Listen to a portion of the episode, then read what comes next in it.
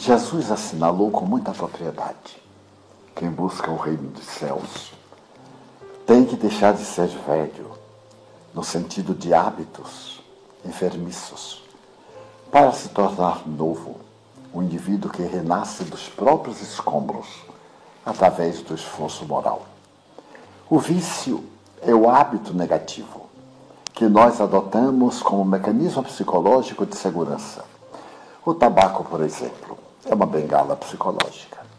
Como o indivíduo tem medo, timidez e conflitos interiores, ele se apoia no cigarro para poder pensar, para poder fugir da responsabilidade.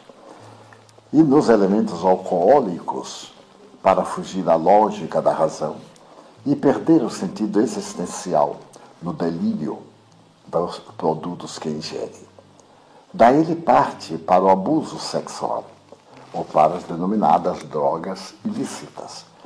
Porque, não sentindo amparo emocional para ter uma vida tranquila e para ser ele próprio, é natural que busque soluções. Porém, soluções que são desvios do caminho que deve ser seguido.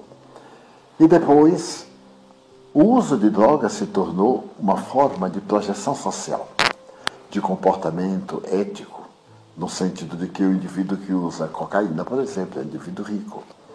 Ele está apenas fugindo das responsabilidades, quando em verdade ele está fugindo de si mesmo. Ele não tem a coragem de enfrentar os desafios naturais de toda e qualquer existência humana. Tratam-se esses vícios de verdadeiras pandemias, porque nós vamos encontrá-los nas cidades humílimas, nas aldeias, mas principalmente nas megalópolis. Quanto mais alto o nível cultural, socioeconômico, maior é o número de vícios, de dependências e de perversões morais. Por quê? Porque a preocupação do indivíduo é ter, ganhar mais, projetar-se mais, ser visto, ser comentado. E como as nossas resistências de natureza orgânica e psíquicas têm os seus limites, o indivíduo não suporta pressão. E essa pressão, que vem desde uma infância talvez mal cuidada, produz uma ferida, a ferida infantil. Essa ferida infantil leva o indivíduo a qualquer idade a ser uma criança ferida, uma criança dependente. Então ele busca no vício a solução para um problema de saúde mental e emocional que poderia ser resolvido através de princípios morais compreender os seus próprios limites e trabalhar contra as suas imperfeições. Essas imperfeições também têm uma origem espiritual. Vêm de outra existência, em que o indivíduo malogrou por esta ou aquela razão e se transferiu para a existência atual, quando surge numa forma de tendência, de aptidão, de necessidade, e ao fazer as primeiras experiências, deixa-se arrastar pelo gozo ilusório e pela oportunidade de poder diminuir as tensões que sempre aumentam e as preocupações que se tornam destrutivas. A única forma de que dispomos é mostrar ao indivíduo que isso se trata de um suicídio direto. A questão é de tempo. O uso de quaisquer drogas sempre perturba a organização física e emocional do indivíduo.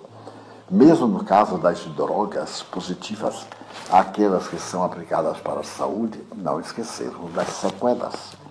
Atendem uma área do organismo, mas perturbam a outra área. Mas que fazer? Controle mental. Estabelecer que o cérebro não é a causa do pensamento. A consciência não é cerebral, é transpessoal, é do espírito e é a consciência que dirige o indivíduo. Os latinos antigos tinham um enunciado. Eles costumavam dizer que mens agitat molem. O psiquismo, a mente, movimenta o corpo. Então, nós gerarmos situações psíquicas que sejam de natureza terapêutica, lutarmos contra o pessimismo, cultivarmos a esperança de viver, sabermos que nós somos muito importantes e que todos temos um peso atômico muito positivo no organismo social.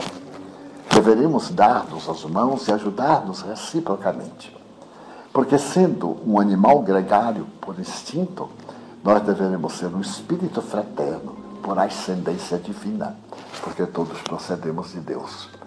O centro espírita vem como uma escola de realizações morais para o indivíduo aprender da cartilha da renovação íntima a mudança de hábitos.